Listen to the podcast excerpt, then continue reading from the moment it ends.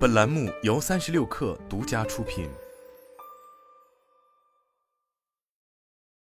三十六氪 Power On 独家获悉，华为正在为智选车建设独立的鸿蒙智行门店，预计二零二四年，华为新建的鸿蒙智行门店数量将达到八百家左右，二零二五年冲击一千家。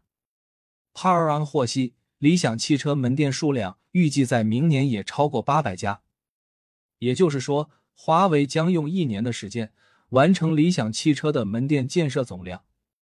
Power On 也获得了华为鸿蒙智行的一份合作商招商文件，其中面向全国七十八座城市开放加盟用户中心，高强度寻求合作伙伴。文件显示，鸿蒙智行用户中心提供服务包括销售、交付和售后及销交付一体化用户中心。其选择合作商的标准之一。是优先具备豪华品牌汽车销售维修经验能力。据知情人士透露，这些用户中心正是华为智选车独立门店的一种。文件显示，鸿蒙智行用户中心等级可划分为 S、A、B、C，共四个级别，有着对应的要求。S 级用户中心的建设面积大于等于八千平方米，展车位十二级以上，交付车位十二级以上。电容可扩容大于等于八百千瓦。A 级用户中心的建设面积在六千平方米，小于等于面积八千平方米，展车位十个，交付车位十个，电容可扩容大于等于五百千瓦。B 级用户中心的建设面积四千平方米，小于等于面积六千平方米，展车位八个，交付车位八个，电容可扩容大于等于三百千瓦。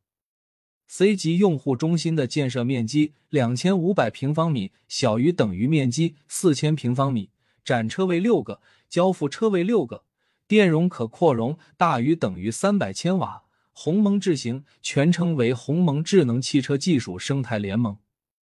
华为常务董事、智能汽车解决方案部董事长余承东曾解释，鸿蒙智行是华为智选车业务的升级。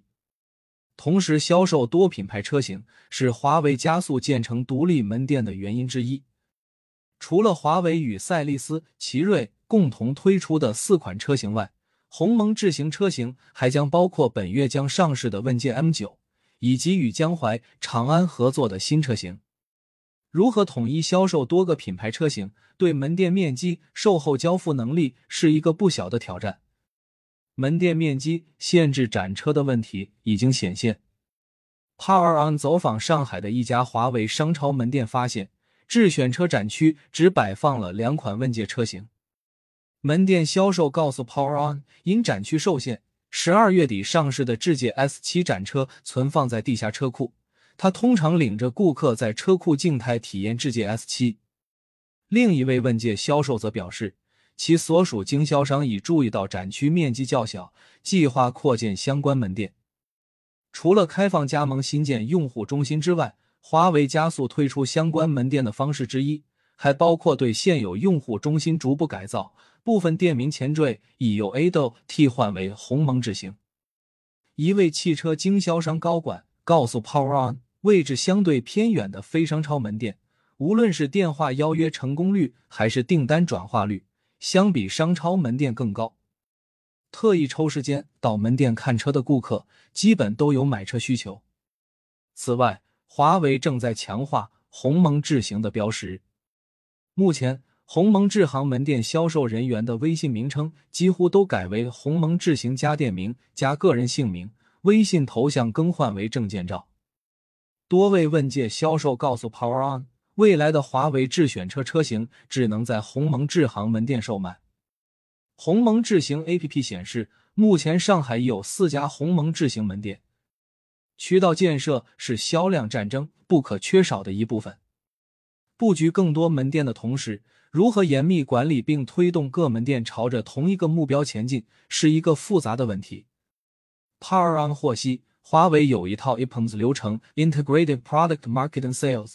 该流程聚焦于销售相关的领域，覆盖产品上市、爬坡、稳定销售、退市的生命周期。具体而言，EPOMS 流程是从一线销售人员的角度，判断各个节点的产品准备程度，从而针对不同节点推动产品上市。销售人员提出的问题和需求将在例会上集中反馈给产品团队，通过两者的密切沟通协作，清理产品销售的障碍。如此一来，既能保证研发人员与销售团队的沟通畅通，也能将多个部门的视角不再局限于本部门，而是了解多个链条的实际情况。华为也得以强化对渠道的控制能力。在华为之前，多家主机厂已经着手调整渠道策略。一位知情人士表示，理想汽车明年有三种不同的门店规划：商场店、中心店、综合店。之前零售、交付、售后中心都是单独分开的，明年的战略是要尽量合在一起，变成三选二的门店。比如是零售加交付，或者交付加售后，三合一类型的估计不会很多。而小鹏汽车自今年不断调整直营店与经销商门店占比。今年三月，小鹏汽车将直营体系的汽贸团队和经销商体系的用户发展中心团队合并，实行统一化管理。而在九月，小鹏汽车全国二十四个销售区域调整为十二个，对销售区域进行精细化管理。对于渠道网络的变化，小鹏汽车 CEO 何小鹏在今年第二季度的财报会议上表示，其目的是加快在二线和低线城市的市场份额扩张。不久后，小米汽车即将上市的首款车型，部分销售渠道为小米之家线下门店。小米集团总裁卢伟冰，新的小米之家门店面积必须达到六百平方米，或为小米汽车留出展位。在竞争加剧的市场环境下，增加销售门店为提高销量提供了可能。但如何让更多顾客走进门店，则考验各品牌后续车型能否足够吸睛。